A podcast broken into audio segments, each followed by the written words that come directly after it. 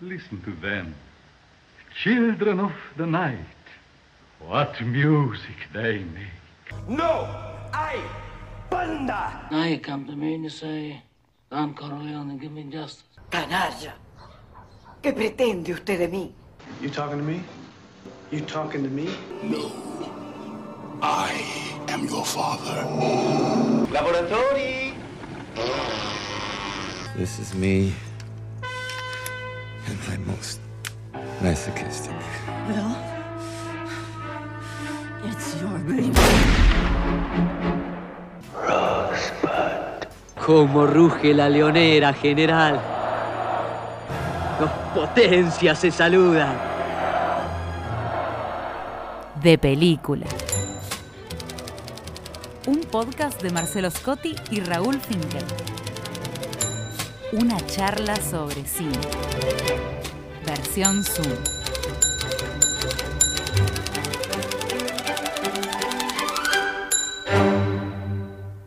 Hola Marcelo, ¿cómo estás? Hola Raúl, ¿cómo estás? Bien, bien, muy bien. ¿Listo Acá, para, listo para el, el- el tercer match?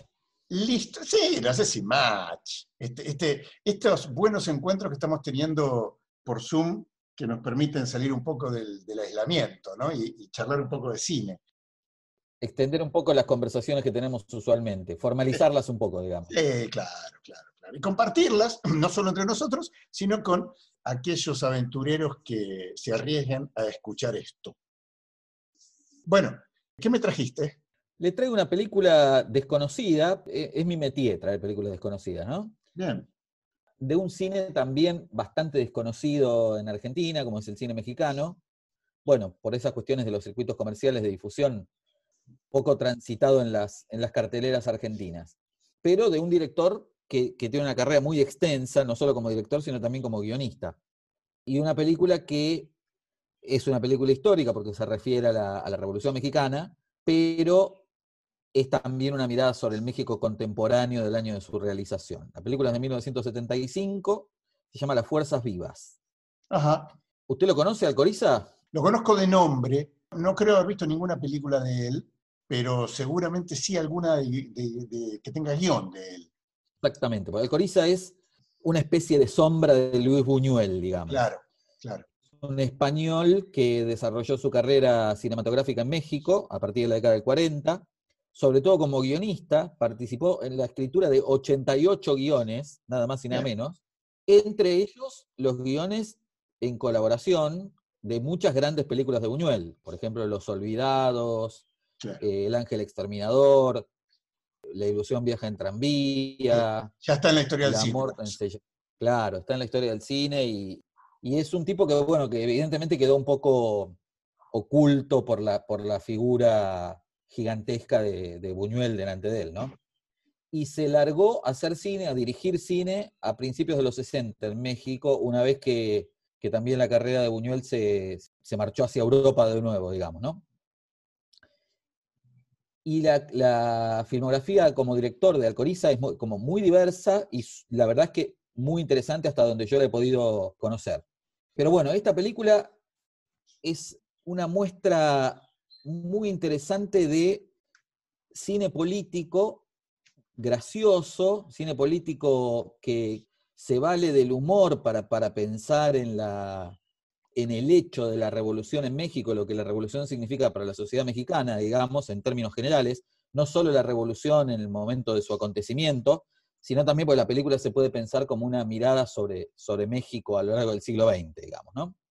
Y es una- un exponente de un cine poco usual para cine político, ¿no? Por, por el, por el hecho de que se vale de la comedia, se vale de, la- de- de- de los tópicos de la comedia, de las convenciones de la comedia, para desplegar una mirada muy crítica sobre la sociedad mexicana, sobre la historia de México, pero también sobre el presente de México, Una especie de Lubitsch. que, claro, una especie de Lubitsch más, más, prosaico, digamos, ¿no? ¿no? sin tanta sofisticación formal. Un director que de todas maneras en ningún momento renuncia al cariño por sus personajes. Y esto también es interesante para pensar en, en el lugar desde el cual narra a la sociedad mexicana, ¿no? De alguna manera la crítica, la, el registro que la película propone de la, de la rebelión, de la revolución como intento de transformación, tiene que ver con esa mirada un poco naif, digamos, que Alcoriza tiene sobre México, ¿no? Un poco demasiado cariñosa, digamos. Y ahí se, se pueden encontrar algunos de los bordes de, de- de- de su, de su propia perspectiva de qué es México y qué fue la Revolución Mexicana. Pero bueno, nos metemos un poco más en la película. Ajá, adelante. Filmada en 1975 en un pueblo que aparenta estar en 1910 y para el cual no hubo que hacer ninguna modificación. Efectivamente, el pueblo estaba igual que en igual. 1910. Eh, un pueblo que no tiene nombre y que en ningún momento se aclara bien dónde está, pero está, digamos, de- de- de- del centro hacia el norte de México. Un día cualquiera, llega al pueblo la noticia de que fuerzas rebeldes han derrotado el ejército y han proclamado la revolución. Bien. La noticia llega vía telégrafo, el único medio de comunicación eh, disponible en el pueblo. ¿no? No, no hay otro, no, no, no hay tren, no hay medios de transporte modernos, digamos. El pueblo está como relativamente aislado y bueno, se, comunica con el mundo vía el telégrafo. El telegrafista sale corriendo de la oficina y cuenta esta noticia, llega al, mesón, digamos, al, bar del lugar, y la noticia cae como una especie de cuchilla de doble filo y empieza a generar reacciones sociales de todo tipo. Las fuerzas populares entre las que se cuentan los pequeños comerciantes y los trabajadores del pueblo proclaman su afiliación a la revolución y por lo tanto se dirigen a la casa de gobierno para tomar el poder. Son una banda dispersa de 30 personas que, como prevén que las fuerzas conservadoras, entre las cuales por supuesto está el alcalde, van a resistir, tratan de aproximarse sigilosamente a la- al edificio, Ajá, en el que no hay un solo guardia, por otra parte. claro. Bueno, pero es un es- pequeño pueblo donde hay revolución. Sí, hay algo así como una revolución, digamos, ¿no? Hay, una, hay determinadas fuerzas sociales del lugar que se proponen terminar con, la, con el poder tradicional de los terratenientes y del alcalde, que aparte el alcalde ha sido reelegido algo así como ocho veces, Claro. Y bueno, terminar con el, con el poder tradicional y hacerse cargo ellos de, del nuevo tiempo que, que proclama la revolución y organizar un gobierno revolucionario. Ninguno de ellos sabe muy bien en qué consiste el asunto porque no son políticos. No hay una, la existencia de un partido político, de una fuerza política previamente organizada. Lo que hay es una división socioeconómica, los, lo- los odios y las simpatías de clase, digamos, que dividen al pueblo en los que quieren conservar el poder y, y los que lo quieren transformar, digamos. Claro. Entre el grupo de, de los revolucionarios hay dos figuras como más salientes que son el herrero y el maestro Ajá.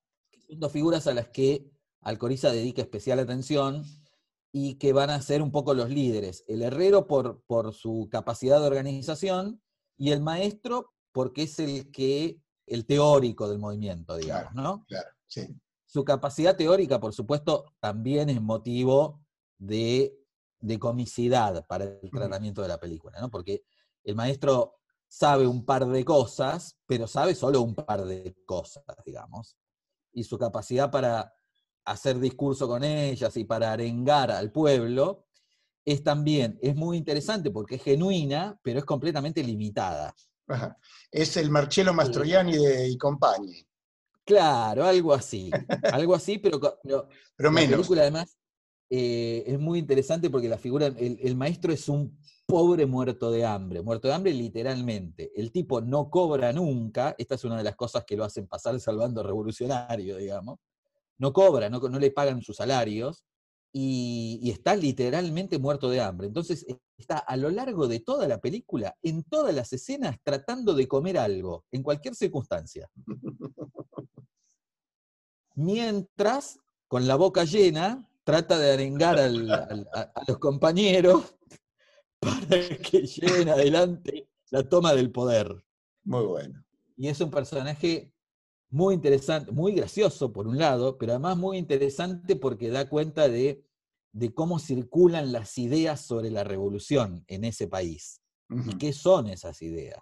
Y bueno, se van trazando la- la- esa línea divisoria que pone de un lado a los conservadores y del otro a los, a los revolucionarios, y que va como eh, organizando la- la- el drama social que se avecina, digamos, ¿no? Dice, bueno, ya está, la revolución ya fue proclamada, finalmente los revolucionarios pueden entrar al, al edificio de la, alcaldía, no encuentran nada, o sea, no hay nadie resistiéndose, los otros se dan por derrotados y se van, no encuentran plata tampoco, no encuentran nada de nada, es, el- el edificio está vacío, y bueno, se disponen a organizar algo así como un gobierno revolucionario. Pero al otro día, el telegrafista sale corriendo nuevamente de su oficina con la noticia de que el ejército federal se reorganizó, que aplastó a las tropas rebeldes y que ha vuelto a tomar el poder en la capital. Por lo tanto, la revolución ha sido derrotada.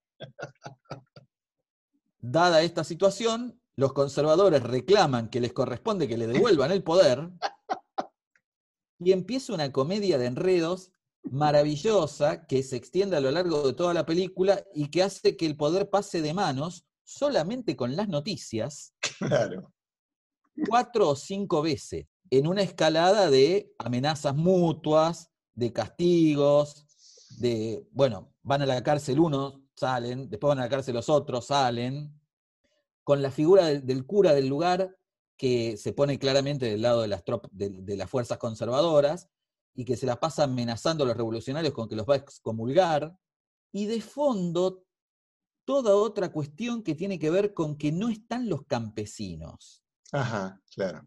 Y cuando están, porque los rebeldes los van a llamar, digamos, siempre aparecen como una especie de postal. No son personajes. De hecho, Al- Alcoriza los, los muestra casi como una pintura o como una fotografía de época. No participan políticamente del movimiento, aunque por supuesto las tropas revol- revolucionarias o las fuerzas revolucionarias siempre agitan en nombre de los campesinos. Claro, claro, claro. Pero los campesinos en realidad no son actores políticos. En todo caso, podrían llegar a ser beneficiados por la revolución si la revolución triunfa, pero no están actuando efectivamente ni en la toma del poder ni en la organización del gobierno revolucionario.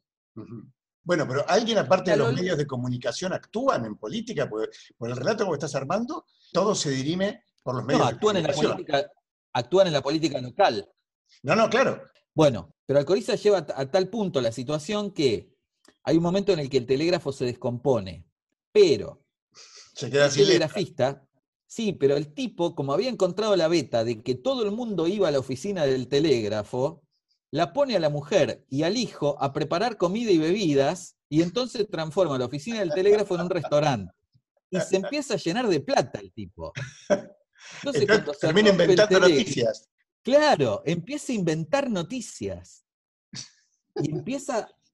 a- eh, hay una escena que es maravillosa, donde el tipo empieza a leer, supuestamente a leer la tirita del telégrafo que sale del aparato, y no se le ocurre qué decir. Entonces empieza, terribles, terribles, terribles enfrentamientos.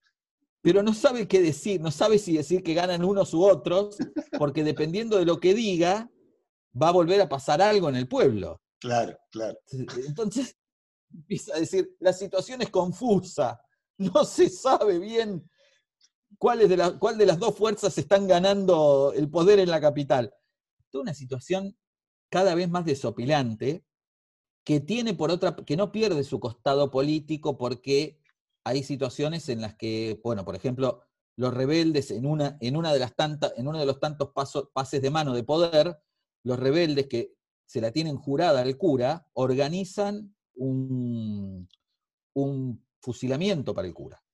Es una escena que es la escena más dramática de la película, donde además está reunido todo el pueblo y donde se juega hasta dónde va a llegar ese proceso revolucionario, digamos, ¿no? Claro. No, por supuesto no le voy a decir qué pasa, pero la película llega muy bien ahí porque uno tampoco sabe qué va a pasar. O sea, no es que el tono humorístico que, que le imprime Alcoriza a, a las acciones, le- la, la- la vacíen de contenido político a la, a la película. Al contrario, hay una cosa ahí que es muy interesante para pensar cómo se usa el humor para, para reflexionar políticamente, digamos, ¿no? Para, para seguir pensando políticamente en, en qué fue la revolución en 1910 y también pensando en, en- en el año de realización de la película, ¿no? En 1975, hace pocos años, digamos, 6, 7 años fue Tlatelolco.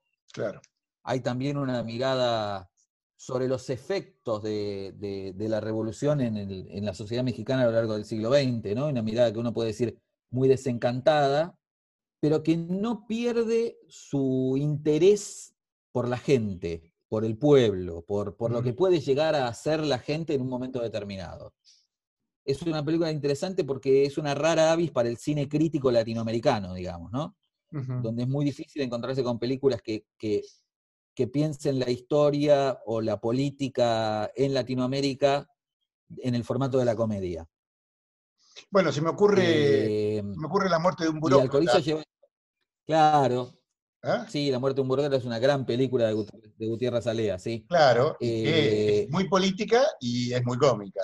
Sí, y es, y es ciertamente más innovadora que esta, ¿no? Esta es una película más convencional en el sentido de que se narra clásicamente, y que, que tiene un par de, de referencias interesantes al, al- al arte popular mexicano, a, bueno, en esta, las imágenes de los campesinos que, que Alcoriza in- introduce como, como imágenes de la pintura, del muralismo. Los campesinos son casi un símbolo más que sujetos en la película. Claro. Y esto también es muy interesante para pensar en el lugar que, que el relato les da, ¿no? En el Bueno. único momento en el que uno escucha a los campesinos hablando, entre ellos, es un momento en el que están trabajando la tierra, casi al margen de lo que está pasando en el pueblo. El pueblo, todos los días el poder cambia de manos, pero en el fondo, detrás, en las relaciones sociales reales, digamos, lo que tiene que ver con la explotación extrema de los campesinos en el trabajo de la tierra, las cosas siguen siendo igual. Claro. Y al final, bueno, todo esto, por supuesto, es un, de- dejo cuestiones abiertas a la intriga para invitar a que se vea la película. Al final, Alcoriza encuentra un cierre muy ajustado para una historia tan, tan enrevesada, digamos, ¿no? Con tantas idas y vueltas. Muy ajustado porque cose con la primera escena. En la primera escena, el alcalde está homenajeando a su padre, que había sido el anterior gobernante del lugar, y entre los dos llevaban 50 años gobernando el pueblo. Y en la escena final hay una, una referencia a, esa, eh, a ese homenaje del principio y hay un, un cierre para la historia, un cierre para la historia, para la historia de la revolución en el lugar, para cada, una, para cada uno de los episodios que la película despliega, y también un cierre muy, muy en el registro de la comedia. No se puede pensar la historia, no se puede pensar el contenido político de la película sin humor. Y ese humor, a la vez, no es un humor que impida encontrar espesor en la película. Está. Bueno, pero es que el- la comedia o el, o el humor no trata de temas distintos de los que trata el drama, los trata de otra manera. El, relato, el acontecimiento puede ser el mismo, trabajado en forma dramática o, o en forma de, de comedia. Es el enfoque, el tratamiento que se le da al relato, ¿no? Pero podemos reírnos por lo mismo que podemos llorar. Sí, lo que es interesante es que la, la película se vale de la caricatura, pero la película en sí misma no es una caricatura. Claro. Y es- en ese sentido digo, está muy bien trabajada la, la apuesta por el humor.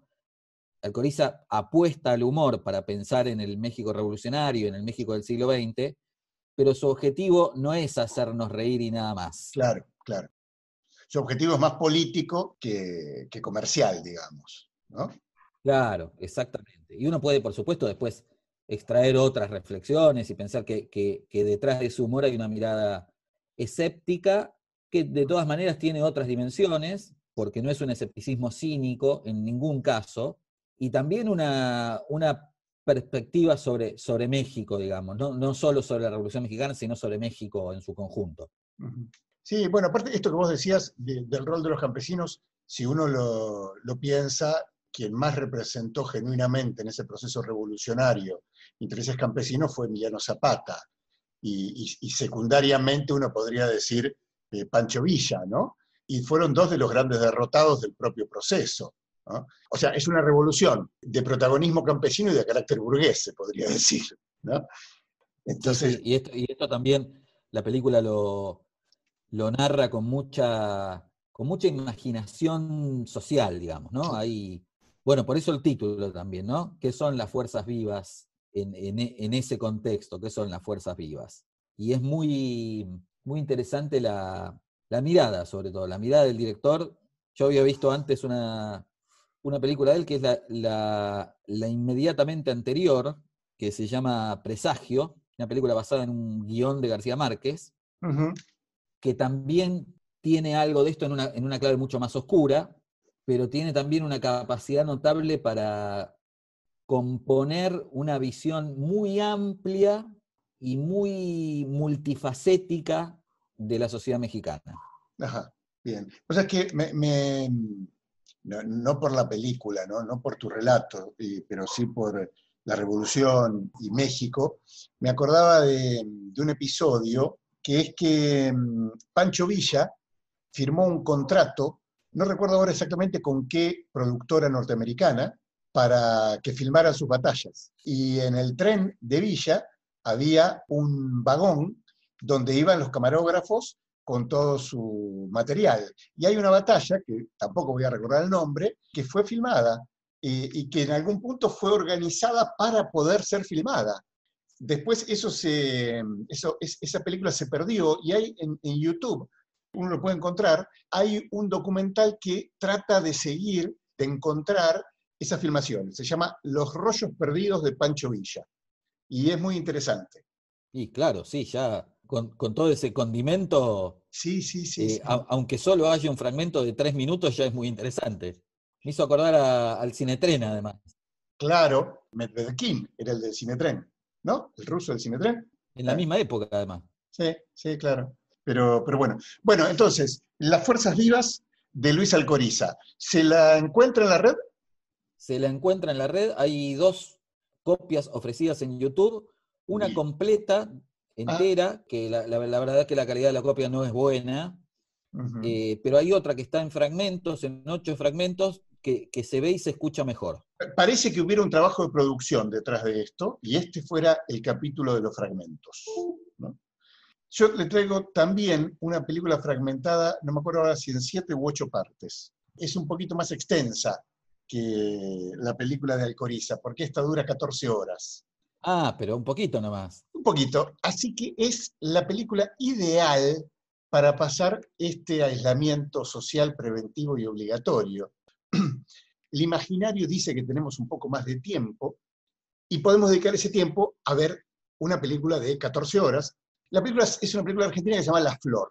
Usted ya se habrá percatado de eso simplemente frente a la mención de la duración, ¿no? Sí, sí, cuando Eh, me dijo 14 horas dije, solo, solo Ginás puede ser capaz de... Solo Mariano Ginás puede ser capaz de hacer esta película. Para quienes no lo conocen, Mariano Ginás es un joven director, que esta es su tercera película. Balneario fue la primera, que es un falso documental. La segunda es Historias Extraordinarias, que ya tenía una duración poco corriente, de cuatro horas. Y ahora estrenó, el año pasado, La Flor. Historias Extraordinarias la viste. Sí, Historias Extraordinarias la vi, me encantó. La Flor no la vi.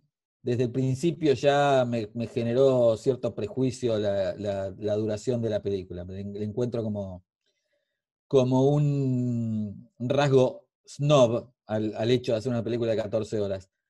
Pero bueno, es por supuesto un prejuicio que no, no dice nada de la película. ¿no? bueno, sí, sí, dice algo. A ver, el hecho de que la película dure 14 horas es una declaración de principios, es, es- es- es poner algo, ¿no? No es normal. Entonces, en- hay, hay ya desde la duración una enunciación.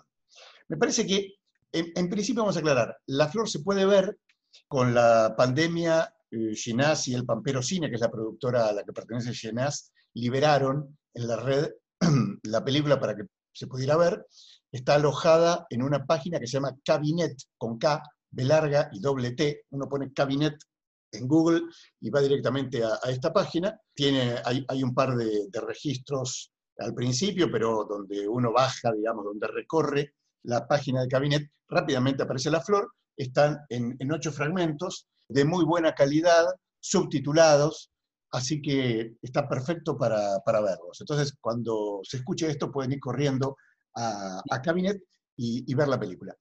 Ahora, yo les decía... ¿Por qué subtitulado? Porque, porque subtitulado, es una buena pregunta. Porque la película está hablada en varios idiomas.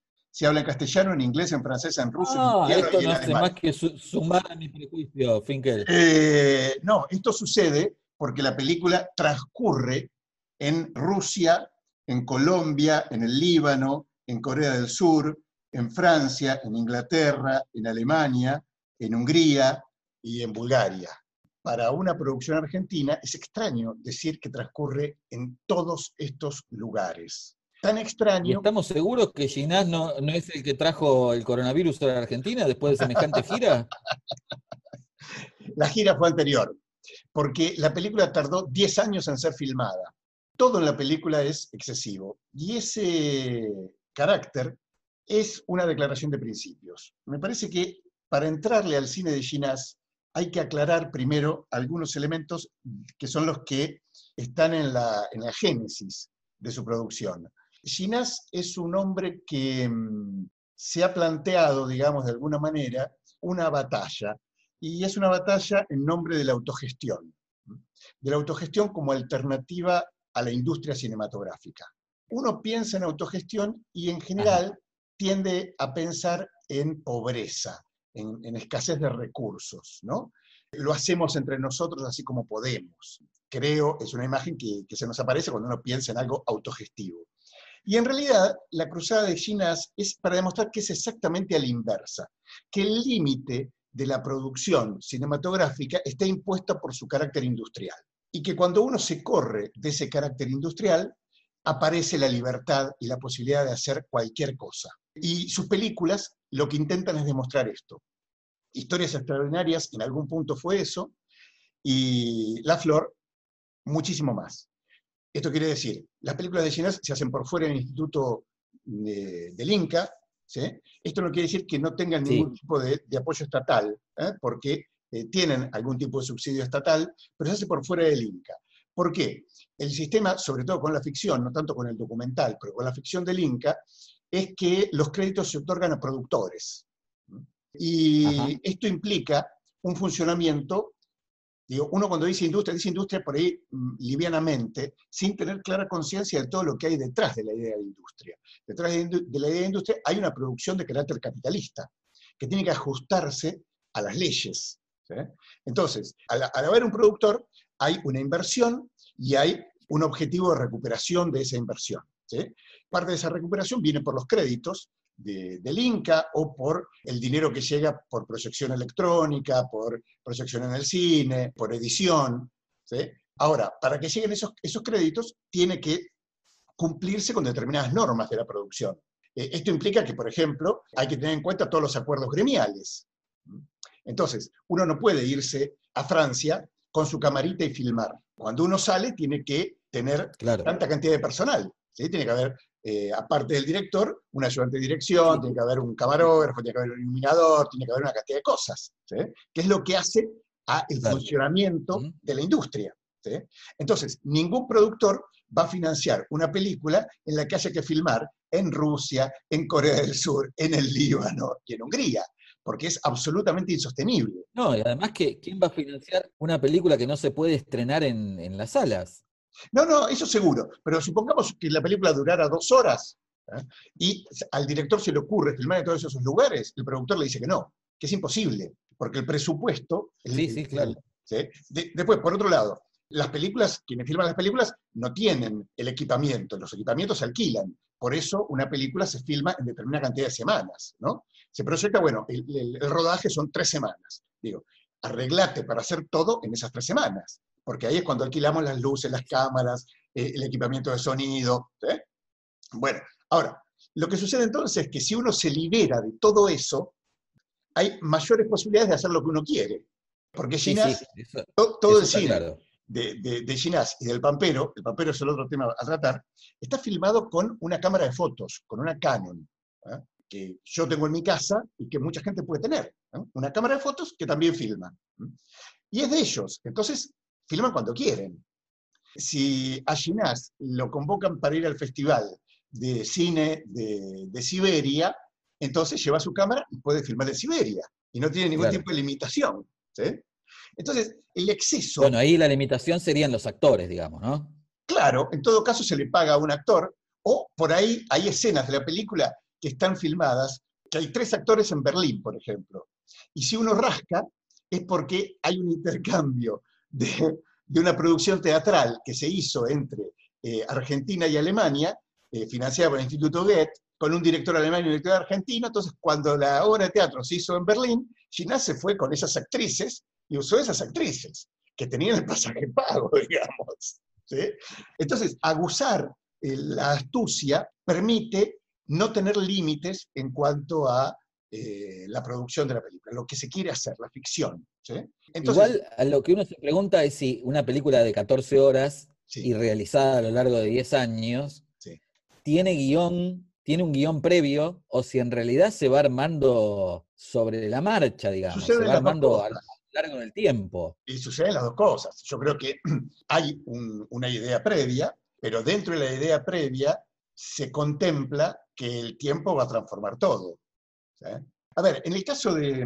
a- Acá hay dos cosas. Bueno, en primero, en principio esto, ¿no? El cine de Ginás es un cine que todo el tiempo está combatiendo por la defensa de esta idea de un cine autogestivo. ¿sí? Digo, hay muchas películas, hay muchos directores que filman por fuera del instituto, eh, que filman de esta misma manera, pero ninguno toma en sus manos este combate. Ginás está en el centro de su cine, este combate. Por eso sus películas son excesivas en todos los sentidos, no solo en cuanto al tiempo. Es posible este cine también porque Ginás no está solo, porque es parte de una productora que es el Pampero Cine, que son cuatro personas las que lo integran, Alejo Moguilianqui, que es también director de cine, Laura Citarella, y editor, Laura Sí. Citarella, que es productora y también tiene sus películas, y Agustín Mendilarzu, que es el, el camarógrafo. Entre, entre esos cuatro, y en los mm, poco más de 10 años que tiene el Pampero Cine, han filmado 14 películas, 14 largometrajes, con diferentes suertes, con eh, Ajá. premios, con reconocimientos, pero digo, es un mecanismo, que, un, un sistema que funciona. ¿sí? Por otro lado, para eh, La Flor, el relato de ellos surge de dos grupos. Uno es este, el Pampero Cine, y otro es un grupo de actrices que se llama Piel de Lava. Son cuatro actrices que Ginás conoce, en un momento se fascina con lo que hacen y les propone hacer algo juntos. Y ese algo juntos tiene como consigna expandir los límites de la ficción, en el sentido de hacer que ellas actúen cantidad de roles diversos y en algún punto contrapuestos y forzar la posibilidad actoral de estas actrices. Para eso aparece la idea de una película que contenga muchas películas. Una película en la que Ajá. contenga relatos que le exijan a las actrices cumplir diferentes roles. Entonces, así comienza a pergeñarse la idea de la flor. ¿sí? Porque la flor son seis historias, cuatro de las cuales no terminan. Y una de ellas no empieza. Fascinante. decir. Entonces, de esas cuatro que, que no terminan, las primeras tres son historias tradicionales del cine de aventuras, del cine fantástico.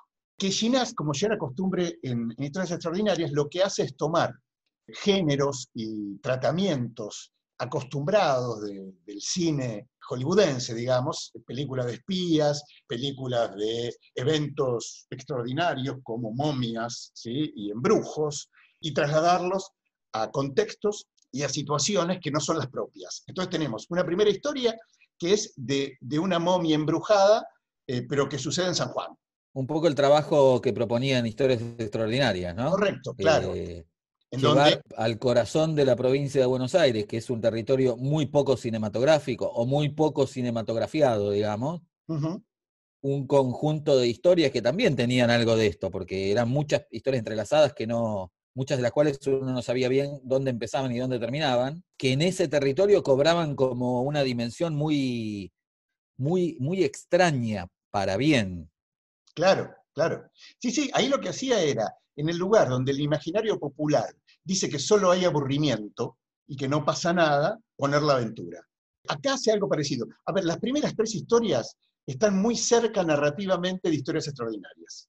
Mantienen ese formato de colocarnos en un lugar donde no puede suceder y que suceda, generar el extrañamiento por ahí, utilizar mucho la voz en off de distintas maneras, como lo hacían historias extraordinarias, cruzar varias historias. Narrativamente está más o menos en ese territorio. La primera historia entonces transcurre en San Juan, con una momia, algo, un embrujo que sucede, algunas historias, violencia eh, y otras situaciones que se resuelven de alguna manera, pero la historia no termina. La segunda historia, eh, ya, cruza dos situaciones la segunda. Una es una historia musical de una pareja que es, es Pimpinela. Para, para el argentino, para Latinoamérica, claramente es Pimpinela. El trabajo es maravilloso del, conflicto. A ver, es un, es un, cruce entre Pimpinela y Rayomón, porque hay varios relatos, hay, hay, hay varios individuos que relatan el mismo acontecimiento desde distintas perspectivas. En todos esos acontecimientos hay canciones que son al estilo Pimpinela y que son parte de la historia que se está contando. Pero eso se cruza con una historia de una secta que busca el secreto de la vida eterna a través de unos escorpiones. Ahí cruza esos dos elementos.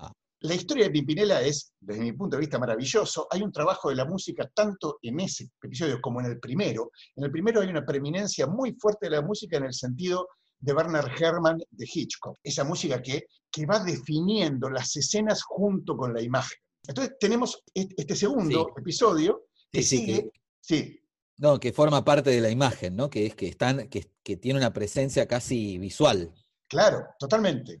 Estos dos episodios son extraídos del cine de aventura, son una celebración de la aventura, ¿eh? del cine eh, más tradicional, se podría decir, del que veíamos en Hollywood en castellano o en cine de superacción, ¿no? en televisión.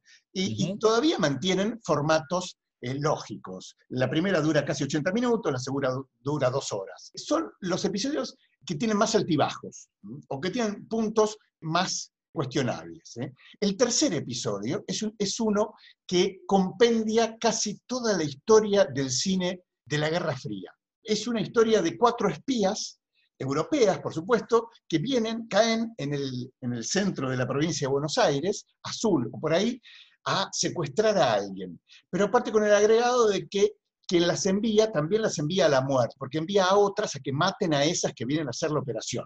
Ese sería el resumen de este tercer episodio. Pero mientras se cuenta esta historia, se van a contar las historias de estas cuatro espías, una de ellas que tiene un arma, un, cortometraje, digamos, eh, sobre los Nica, la Contra y las revoluciones en Centroamérica, otro que cuenta la historia de, al, estilo, al estilo John Le Carre, de espías en Europa Occidental, una inglesa que se pasa a Alemania y espía para los alemanes en Inglaterra. Ella está filmada entre Berlín y, Londres. Una tercera historia que es al estilo James Bond, donde una pareja se encuentra para liquidar, trabajan para el lado occidental y lo que hacen es liquidar líderes o personajes importantes de la Europa oriental, ¿no? Y se van encontrando y tiene una especie de romance y todo eso es fabuloso. Y una cuarta, el cuarto personaje, que es sobre la burocracia rusa que dirige el, espionaje, que dirigía el espionaje en la ex Unión Soviética. Y una quinta historia que es la del tipo que coordina todo, que es Clusterman, que Clusterman es el nombre de la editorial que, que publicaba las aventuras de Tintín y que está en, en Bruselas, y hace que esta tercera historia dure cinco horas. Es realmente fascinante y ahí Ginás muestra, pela, digamos, todas sus cualidades narrativas, todos sus recursos, visuales y orales, digamos, también en el, relato, y hace de esa tercera historia algo absolutamente fascinante que está a la altura eh, realmente de, historias extraordinarias. A partir de acá, venimos en estas tres, en el género narrativo, en la aventura, en la fantasía, con las cuatro actrices todo el tiempo, asumiendo papeles antagónicos. Quien es la cantante en uno de los, de los episodios, en el otro es muda, tiene que, apelar a otro tipo de recursos para, para expresarse, digamos y llega de alguna manera un límite. Porque el cuarto episodio empieza a cambiar. Arranca con una especie de making of de la Flor. Eh, Walter Jacob, uno de los protagonistas de Historias Extraordinarias, hace de Ginás. Y están en medio de la producción y hay un conflicto con las actrices. Está todo podrido. Ya hace seis años que están filmando y ya no se soportan. Y es todo conflicto lo que aparece en esta primera parte hasta que se pelea y se va a filmar árboles con su equipo. Y lo que muestra es la manera en la que filma Ginás. Cuatro tipos adentro de un auto y salen a filmar, salen a recorrer y a filmar, sin ningún tipo de limitaciones y buscando. Ahora, ahí empieza a haber algo del cine autoconsciente. Salimos del, cine de formato clásico, digamos, por el que veníamos, y empieza el cine autoconsciente. Y en esta primera parte del episodio 4, eh, todo el equipo de producción mantiene una discusión acerca de que no pueden seguir haciendo lo mismo, no pueden seguir apelando a la aparición de lo fantástico, porque el espectador ya lo sabe, ya está habituado a esto. Hay que pegar un giro. Y aparte, no podemos seguir filmando estas cuatro minas porque ya no las soportamos más. Entonces, modifiquemos este, esta estructura, modifiquemos esta estructura. ¿eh? Tienen esa discusión así, ¿eh? Entonces, pero aparte dice, bueno, el que hace de Ginás dibuja el, el, gráfico de la flor, y otro le dice, no, no, vamos a cambiarlo, que ya no sea una flor, que sea una araña, porque el formato de la araña nos permite otras cosas. Homenaje a Fritz Lang eh, y su película Las arañas, su película de espionaje de las arañas. Bueno, también sucede algo fantástico, sí. por el cual en este episodio en un momento se quiebra y se transforma en una de eventos extraordinarios. El director decide, acepta Pero, esta decisión. Perdón, ya sí. a esta altura ya estamos como por 10 horas de película. Sí, claro, a esta altura estamos por 10 horas de película. Totalmente. El director acepta esta sugerencia de cambiar la película, de no seguir haciendo lo que venían haciendo, y entonces le sugieren que empiece a buscar por internet, que, escriba un, un, otra historia. Dice que no se le ocurre nada y dice, bueno, busca un libro, sacalo de un libro. Eh, pero no tengo libros, ¿qué hago con los libros? Bueno, busca por internet, comprar libros por internet y empezar a leer. Entonces, todo esto está recorrido por el diario de rodaje del director, que va escribiendo, va escribiendo todo esto y toma nota, ¿no? Las brujas vuelven a aparecer, sucede algo que cambia este episodio y entra en una cuestión de eventos extraordinarios, una especie de expediente X, en donde aparece un investigador de una supuesta agencia de fenómenos extraterrestres de Estados Unidos que empieza a investigar y que se encuentra con el diario que, de rodaje de este director, pero que no lo lee en clave de diario de rodaje, sino que Ajá. lo lee en otra clave. Entonces malinterpreta absolutamente todo. Vuelve a ser un delirio absoluto, maravilloso, pero ya la película ha pegado un giro, porque en ese episodio, en esa segunda parte del episodio, ya no están las actrices, ya las borraron. Esta historia tampoco termina. Hay algo muy interesante porque, yo te decía, no solamente son 14 horas, sino que toma los relatos tradicionales y los subvierte al punto tal de no terminarlos. No hay nada peor que proponerle a un guionista, claro. o que se le ocurre a un guionista que una historia que no termina. ¿A quién le interesa una historia que no termina? Ginás violenta todo esto. Pasamos por el cine autoconsciente. Hay algo... Sí. Hay, hay algo del, del, juego, ¿no? Del juego bien entendido en eso. Eh, Totalmente. Bueno, cuando, uno juega, cuando uno se pone a jugar, deja de jugar cuando ya no, quiere, no tiene más ganas de jugar. No es Totalmente. que está pensando en producción, nude y desenlace al juego. Esa es, esa es la idea de, de Ginás. El cine es aventura y juego. Lo hacemos porque nos gusta hacerlo, no lo hacemos por plata. No vivimos de esto y no ganamos plata con esto. Es nuestra vida. Digo, navegar es preciso, como decía claro. la, la, canción. Y aparte, bueno, no hay destino, no es que vamos a algún lugar, por eso no hay final. Pero digo, claro. el, el, cuarto episodio eh, es el cine absolutamente autoconsciente que piensa sobre el cine, sobre la propia producción, y es una especie de making of. El, en el quinto pasa a otro lugar, también de este cine moderno, que es el homenaje, el cine homenaje.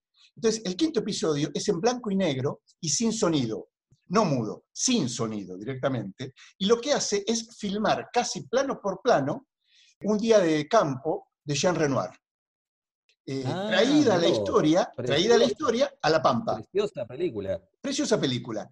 Con eh, Esteban Lamotte como, como uno de sus protagonistas, eh, y recrea esa historia a partir de unos falsos gauchos que hay ahí en un evento pampeano eh, y, unas, y unas visitas, unas chicas que van ahí. Pero es todo en blanco y negro, y no hay sonido, salvo un momento en donde lo que se escucha es la banda de sonido original de la película de Renoir. Es ya el cine de museo, se podría decir, ¿no? el que aborda ahí. Sí. Y el último episodio es el más corto de todos, es un episodio que transcurre en la pampa del siglo XIX, son unas cautivas que se fugan. Pero el elemento fantástico acá reaparece, pero no en lo narrativo, sino en lo formal. Porque uno ve ese, episodio, que es el más cortito de todos, dura 21 minutos nomás, el de las cautivas, son cuatro mujeres que van andando por la Patagonia y hay intertítulos, es muda, pero con música, intertítulos que nos van contando, que se están fugando de, los indios, ¿no? están intentando volver hacia la civilización. La imagen es muy extraña, es muy rara, realmente parece una imagen del siglo XIX, sucia, y uno se pregunta, ¿cómo Cuerno filmó esto? Y lo que hizo fue armar una enorme caja negra, una cámara estenopeica, una enorme caja negra de, de, las que Aristóteles imaginó y Da Vinci construyó, de 3 metros por 3 metros, absolutamente aislada, con un pequeño orificio por donde se cuela la imagen, pero como sucede en las cámaras oscuras, se cuela y la imagen se ve invertida. En una cámara estenopeica lo que sucede es que hay una, una superficie fotosensible en la cual se imprime la imagen, ¿no? La imagen invertida. Acá están filmando. Entonces lo que van a hacer es que la imagen se componga no sobre una, un plano fotosensible, sino que ponen un cuero de vaca blanco. Entonces, la imagen se construye sobre un cuero de vaca. Dentro de esa caja de 3x3 está el camarógrafo, Agustín Mendilarzu, con una camarita de alta sensibilidad filmando lo que se proyecta sobre ese cuero de vaca. Entonces, la imagen que nosotros vemos es una imagen filmada sobre un cuero de vaca. De ahí la rareza de lo que estamos viendo. Claro. Es impresionante. Unos dementes los muchachos. Unos dementes. El fin, una vez que termina esto, 21 minutos, es muy interesante porque las placas van contando la historia de supuestamente una inglesa, que es una de las que fuga, que después escribe un libro. Todo falso, ¿no? Pero lo que dice es que, bueno, estas cuatro mujeres, después de estar 10 años presas de los indios, han logrado liberarse, han logrado fugarse finalmente de esa prisión y han vuelto a la civilización, pero reconocen que nunca, nunca podrán olvidar la experiencia que vivieron durante esos 10 años de cautiverio, ¿no? que no son otra cosa que la filmación de la flor, esos 10 años de cautiverio. Termina ahí y la secuencia de títulos dura 38 minutos.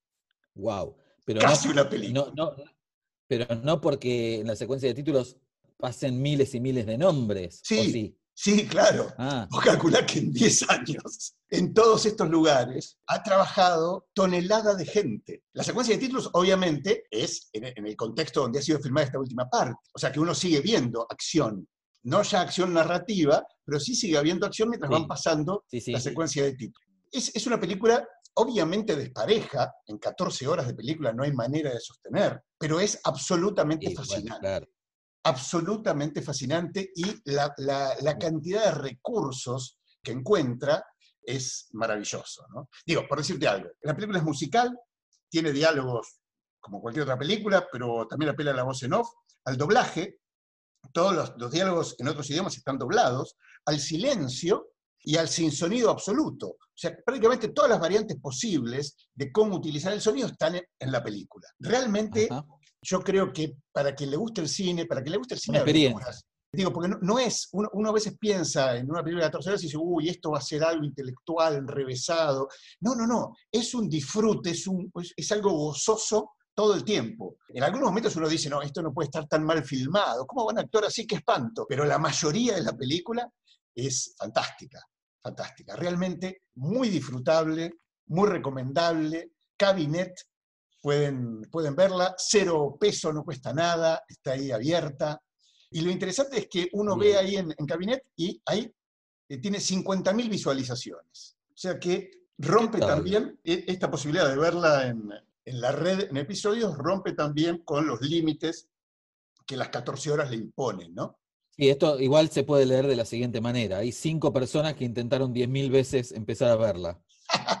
no, no, no, no, no, no es así, porque hay, el episodio que menos visualizaciones tiene tiene 50.000. Hay otros que tienen ciento y pico mil, pero esto quiere decir que todas fueron vistas, todos los, ocho fragmentos fueron vistos por 50.000 personas. Pero realmente es una experiencia muy disfrutable. Bueno, así que las fuerzas vivas y la flor. Nuestras dos recomendaciones. Las fuerzas vivas y la flor.